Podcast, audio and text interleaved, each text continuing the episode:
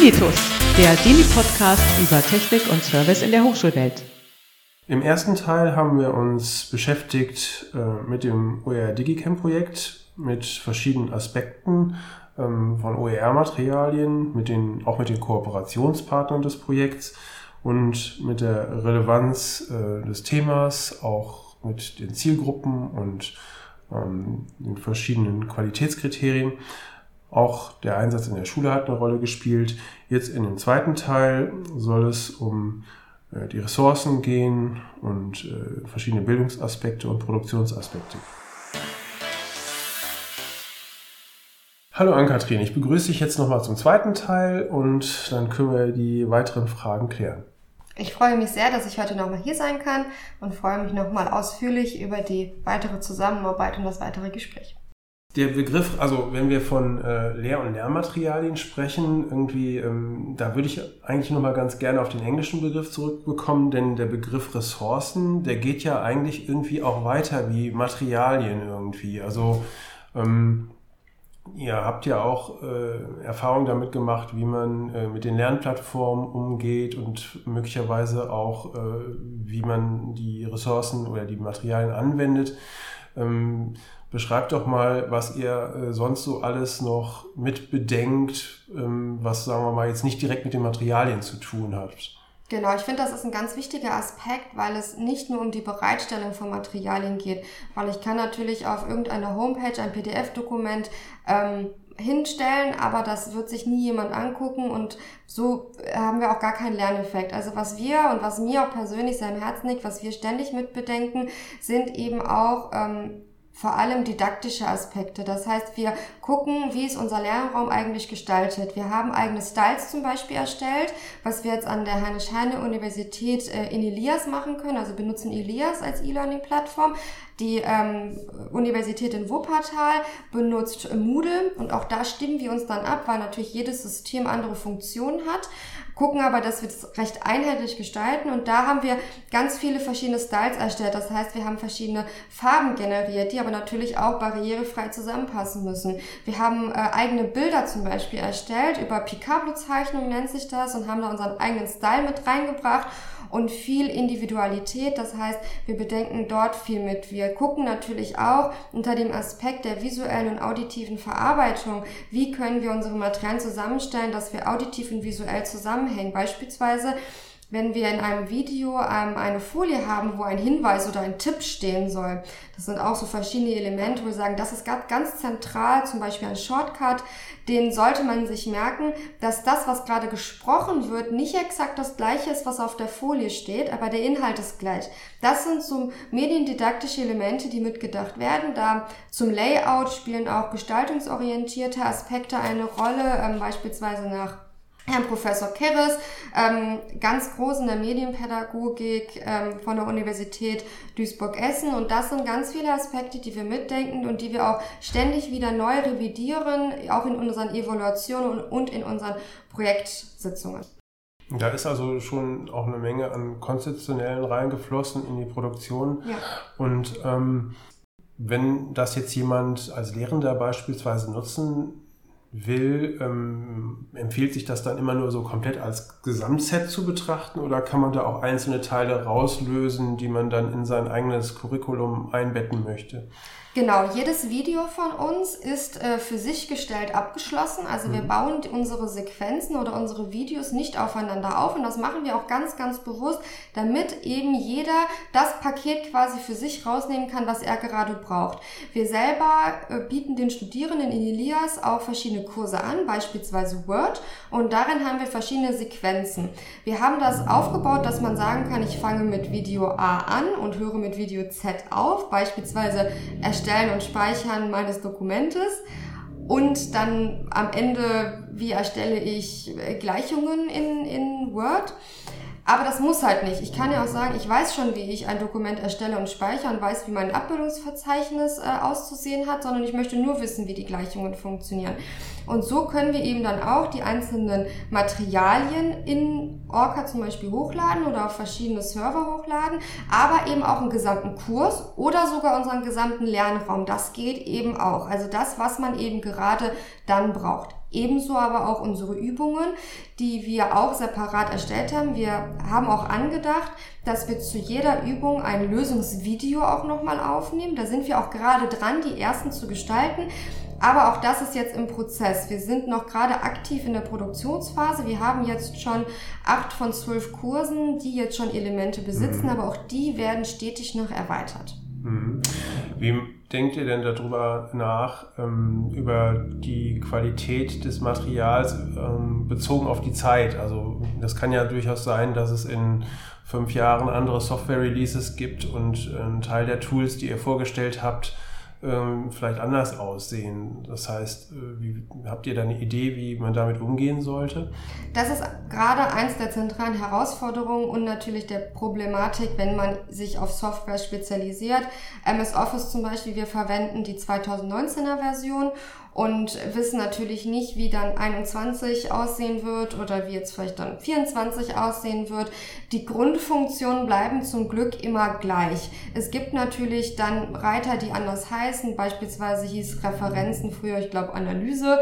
Ähm, da haben wir natürlich schon die Herausforderung, aber die Skills, die die Studierenden mitnehmen, sich aktiv damit auseinanderzusetzen, sich selber auch damit weiterzuentwickeln, die bleibt ja. Und wenn ich einmal ein Programm im Grunde verstanden habe, kann ich auch selber darauf wieder aufbauen. Mhm. Und deswegen fangen wir ja quasi auch mit vielen Tutorials bei A an und auch am Anfang, damit jeder die Chance hat, überhaupt sein Repertoire an Fähigkeiten und Fertigkeiten zu erweitern. Und natürlich ist jetzt auch die Möglichkeit da, auch später nochmal Förderprogramme auf den Weg zu bringen, um weitere äh, Screencasts zum Beispiel zu erstellen, dann eben auch von neueren Softwares. Also das ist natürlich ein Digitalisierungsaspekt, der immer stetig da sein sollte. Hm, also man muss die Dinge auch irgendwie beobachten und gegebenenfalls genau. stetig erneuern.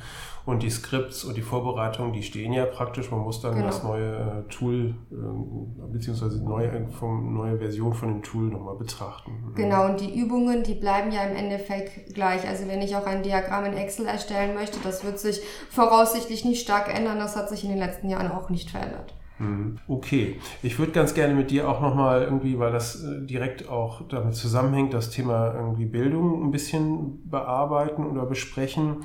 Ähm, was findest du denn, also das sind ja Lernmaterialien, Lehrmaterialien, was ist für dich denn für die Wissensvermittlung besonders wichtig? Also ich finde gerade besonders wichtig, Wissen und Bildung ist für alle da, egal welche Voraussetzungen ich habe. Und das finde ich auch gerade ganz spannend an unserem Projekt und auch überhaupt an dem ganzen OER-Grundgedanken.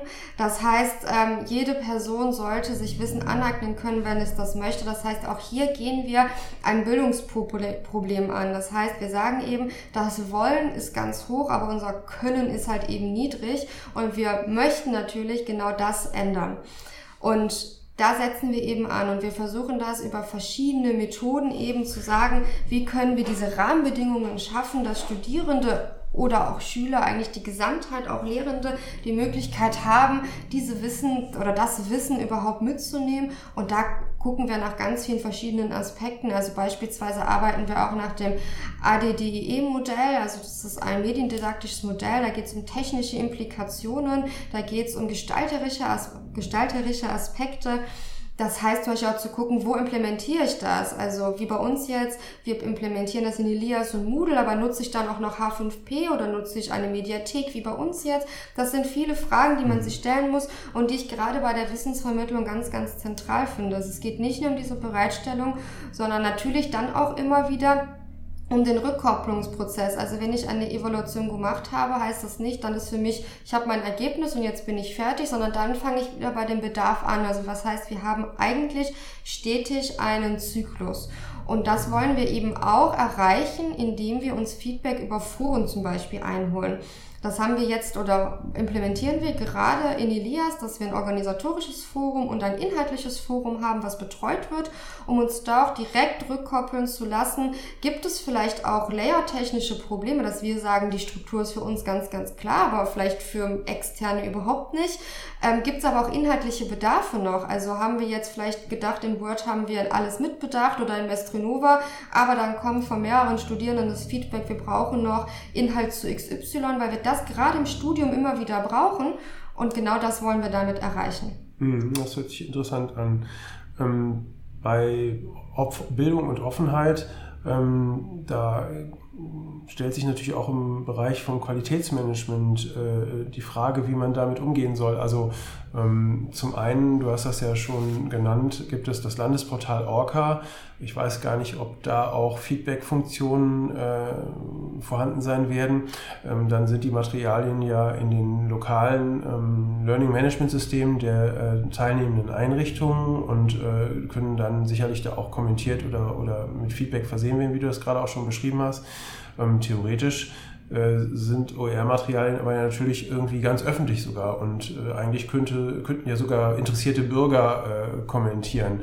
Habt ihr da mal drüber nachgedacht? Also ähm, mit den Schulen gibt es ja schon die Kontakte, aber ist das auch so ein, so ein Bürgerwissen zum Teil irgendwie, was interessant sein könnte, wo man vielleicht auch mit rechnet, dass da mal ein Rentner oder jemand ganz anderes drauf reagiert.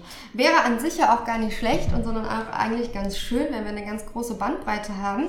Was wir ähm, eben auch machen, extra bei den Foren, um auch da die Qualität sicherzustellen ist, die Foren sind ähm, in dem Sinne nicht öffentlich, mhm. sondern die Beiträge werden auch beispielsweise von mir erst überprüft, weil wenn wir in einem öffentlichen Bereich ähm, ein Forum haben, in einem Lernraum, könnte natürlich jeder alles Mögliche dazu posten. Und da müssen wir natürlich auch für uns eine gewisse Qualität sicherstellen und auch eben eine gewisse Etikette sicherstellen. Auch das haben wir natürlich verschriftlich. Es geht ja auch immer um Respekt und um auch um einen respektvollen Umgang und um auch einen konstruktiv kritischen Umgang miteinander. Und das stellen wir sicher, also Hilfskräfte an der HU, die bei uns im Projekt arbeiten und ich werden das alles erst einmal überprüfen und werden dann eben auch äh, das sammeln, die Inhalte sammeln und mhm. werden dann eben auch gucken ähm, oder uns auch natürlich Beiträge nicht freischalten sollten, die sie eben nicht unserer Etikette entsprechen. Aber an sich ist das natürlich angedacht, dass ähm, das Qualitätssystem da ist wir für uns im Projekt haben halt auch ein recht hohes Qualitätssystem. Das heißt, wir haben uns selber eigene Standards auch gesetzt. Das fängt beim Skript eben an und hört mit dem, äh, mit den Tutorials und den Videos auf. Es geht über inhaltliche Aspekte, über sprachliche mhm. Aspekte aber eben auch über technische Aspekte. Beispielsweise verwenden wir ein, ähm, ein Videotool, das nennt sich DaVinci. Damit können wir Templates erstellen. Das heißt, jeder, egal an welchem Standort, egal wo er gerade arbeitet, kann mit diesem Programm auf die Templates zurückgreifen und einheitliche Videos gestalten mit dem gleichen Hintergrund, mit den gleichen Animationen. Und das haben wir alles vorher schriftlich festgehalten. Ich gucke jetzt zum Beispiel als Koordinatorin auch darüber, wird das in den Arbeitspaketen auch eingehalten? Natürlich stichprobenartig, wir treffen uns in Kleingruppen. Mhm. Was ich persönlich ganz wichtig finde, was ich auch finde, gehört zu diesem Thema Offenheit und Transparenz. Wir gucken halt schon, dass wir nicht nur von einer Universität oder Fachhochschule immer über ein Thema drüber gucken, weil man dann doch sehr gefangen ist in seinem eigenen Blickwinkel auch in, und auch in seinem eigenen Bildungshintergrund, den ich aufgrund meiner fachlichen Expertise habe. Und wir machen das immer so, dass wir in, in, unseren Paketen immer zu zweit oder zu dritt sind und jeder kommt von einer anderen Universität. Einer von der Bergischen Universität, einer von der FH Köln und einer von der HU hier. Und so haben wir halt auch ein ganzes Repertoire an Wissen und an verschiedenen Persönlichkeiten, die auch mit reinkommen. Und das ist mir auch persönlich ganz, ganz wichtig. Und darüber gewährleisten wir halt auch ein QS-System. Also so eine Art Produktionstandem. Genau. Und einer ist immer der, äh, der für die Qualität dann zuständig genau. ist. Sehr gut, ja. Ähm, ich habe mich noch gefragt, also ähm, über das Feedback von den Studierenden äh, und auch, dass die Idee aus der Ecke kam, haben wir ja schon gesprochen.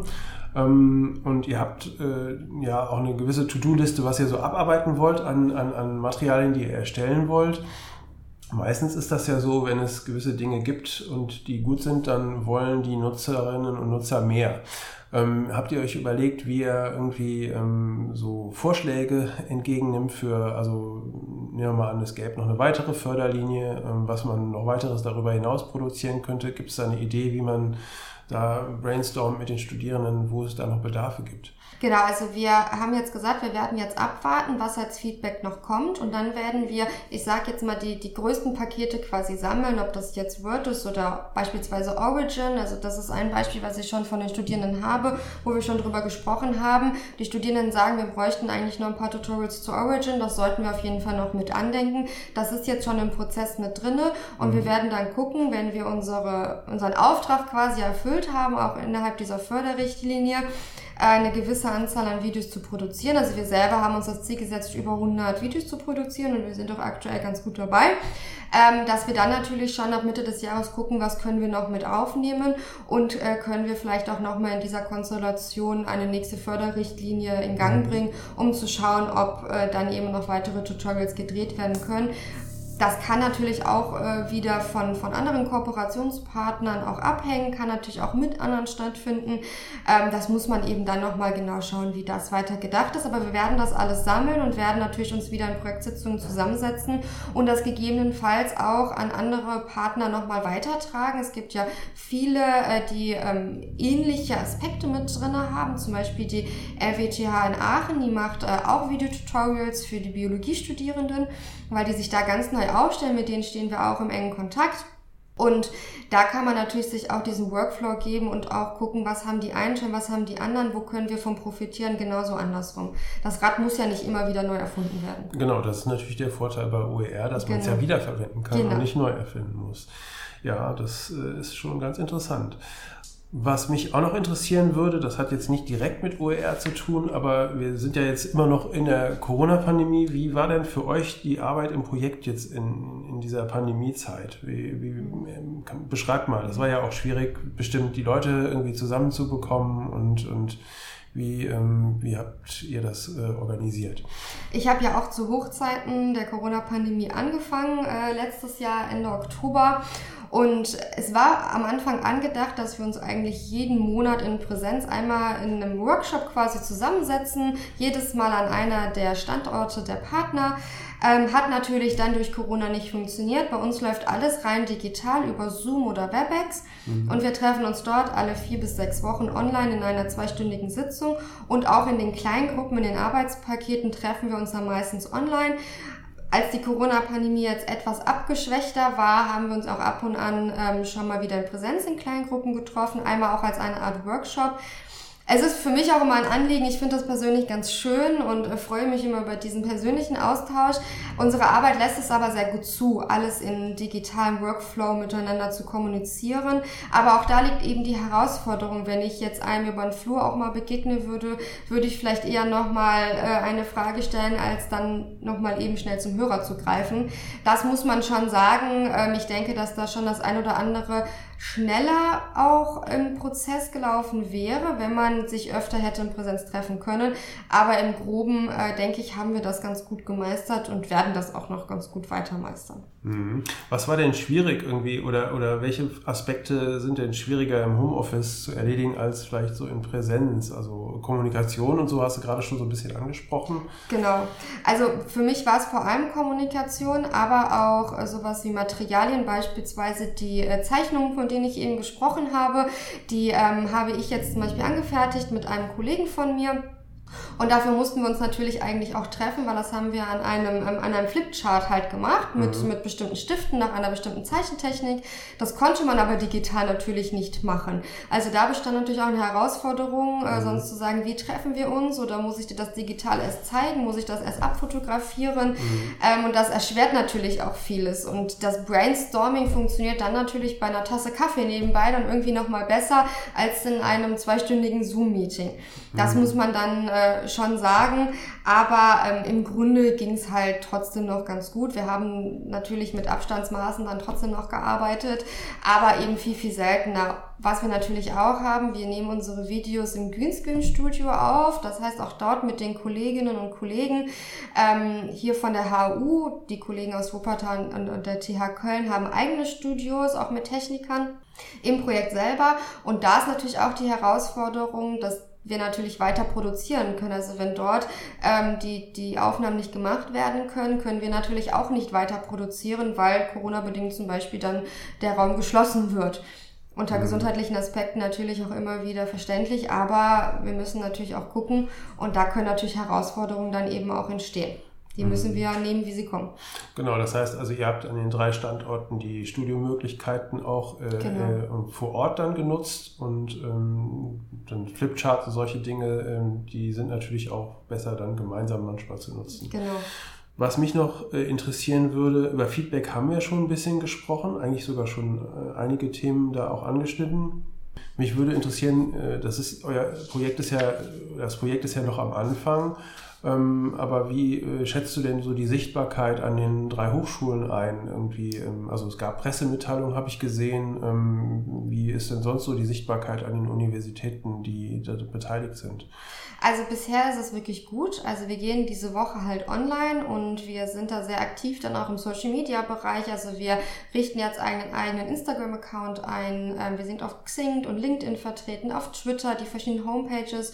Und dadurch, dass wir auch viele Studierende eben als Hilfskräfte gewinnen konnten, die auch sehr stark in ihrem Studium vernetzt sind, mhm. ähm, können wir da eben auch wieder ähm, die, unsere Plattform eben verbreiten und können auch sagen, nutzt das, verbreitet das und gebt uns auch das Feedback. Also nicht nur Marketing Aspekte dahinter, sondern wir wollen ja auch wissen, ist das wirklich das, was ihr auch braucht? Und ansonsten sagt uns bitte, was ihr noch braucht. Ansonsten sind wir auch viel im Austausch mit anderen Projekten, beispielsweise auch hier von HPC NRW. Da tauschen wir uns aus, wo ist euer Stand, also auch wenn das andere Videos, ein anderer Aspekt ist, können wir trotzdem davon profitieren, wenn es das gleiche Medium ist, um das es geht. Also zu sagen, was habt ihr gemacht oder was habt ihr gemerkt, hat bei euch gar nicht funktioniert und was hat bei uns vielleicht nicht funktioniert und dann können wir davon eben auch wieder lernen. Gleichzeitig sind wir auch immer wieder auf Tagungen und Konferenzen vertreten, um uns auch da das Feedback einzuholen. Wie haben, wie weit sind andere vielleicht auch schon? Was haben andere mitbedacht? Was sollten wir vielleicht auch nochmal mitdenken? Und uns da auch einfach nochmal das Feedback zu holen. Gleichzeitig gibt es eben auch von äh, DHNRW auch eine Lernvideo AG zum Beispiel, äh, wo wir auch stark vertreten sind, wo wir uns mit anderen austauschen und einfach auch gemeinsam so einen Prozess durchgehen und gucken, was gehört eigentlich alles dazu, um ein Lernvideo zu gestalten. Also welche technischen Implikationen, aber eben auch welche didaktischen Implikationen und was gehört alles dazu und auch welche Herausforderungen liegen da in verschiedenen Bereichen. Wir richten uns an Chemie, Studierende oder an den Fachbereich Chemie hauptsächlich, andere zum Beispiel in der Mathematik oder Linguistik, wo muss eigentlich drauf geachtet werden und da sind natürlich dann auch viele Kommunikationsschnittstellen, die ich ganz besonders zentral auch für die Weiterentwicklung halte. Mhm. In dieser äh, Gruppe sind wahrscheinlich auch die äh, anderen Akteure aus den anderen OER-Projekten äh, genau. vertreten, vermute ich. Mhm. Genau, teilweise. Gibt es da äh, außerhalb der Gruppe auch weiter Kontakte zum Beispiel? Oder? Genau, es gibt jetzt ein eigenes Forum, das ist ein bisschen aufgebaut wie bei Facebook, auch von dieser Lernvideo AG von Orca und HDNRW äh, eingerichtet. Und mhm. dort tauschen wir uns auch aus, beispielsweise auch Materialien. Ähm, ich selber habe zum Beispiel letztens etwas äh, zu einer Theorie noch an Materialien zur Verfügung Verfügung gestellt, weil wir da in dieser Gruppe drüber gesprochen haben. Viele Techniker in dem Moment dabei haben, die sagten, ach, da wusste ich noch gar nichts von, hast du da Materialien zu? Und ich habe Materialien bekommen zu verschiedenen mhm. Technikaspekten. Und das finde ich gerade ganz zentral auch als Austausch, äh, wo wir dann sagen, ich habe in dem Bereich noch nicht viel Erfahrung oder brauche da noch ein bisschen Input. Genauso andersrum. Und deswegen finde ich auch diese Gruppe gerade auch vom, vom Land selber initiiert gerade sehr, sehr zentral. Mhm. Das hört sich alles sehr interessant an. Ich versuche da mal jetzt so zum Abschluss ein bisschen für mich so, ein, so eine Zusammenfassung. Also ähm, es gibt halt einen ganzen Teil Materialien, die ihr produziert und ihr habt euch da auf den Weg gemacht, auch, auch vielleicht mit dem Auftrag der Studierenden, aber auch der Lehrenden da Materialien zu produzieren und da auch für eine gewisse Qualität zu sorgen. Aber eigentlich geht es ja noch weit darüber hinaus. Ihr vernetzt euch mit diesen anderen Projekten äh, und schaut auch, wo sind die Gemeinsamkeiten. Ähm, wisst auch, ihr müsst das Rad gar nicht neu erfinden, sondern könnt da auch auf Dingen aufbauen. Und seid jetzt dabei, irgendwie, du sagtest das, bis zu 100 Filme zu produzieren, also auch wirklich ein sehr herausforderndes Projekt. Also vielen Dank, dass du das so hier vorgestellt hast.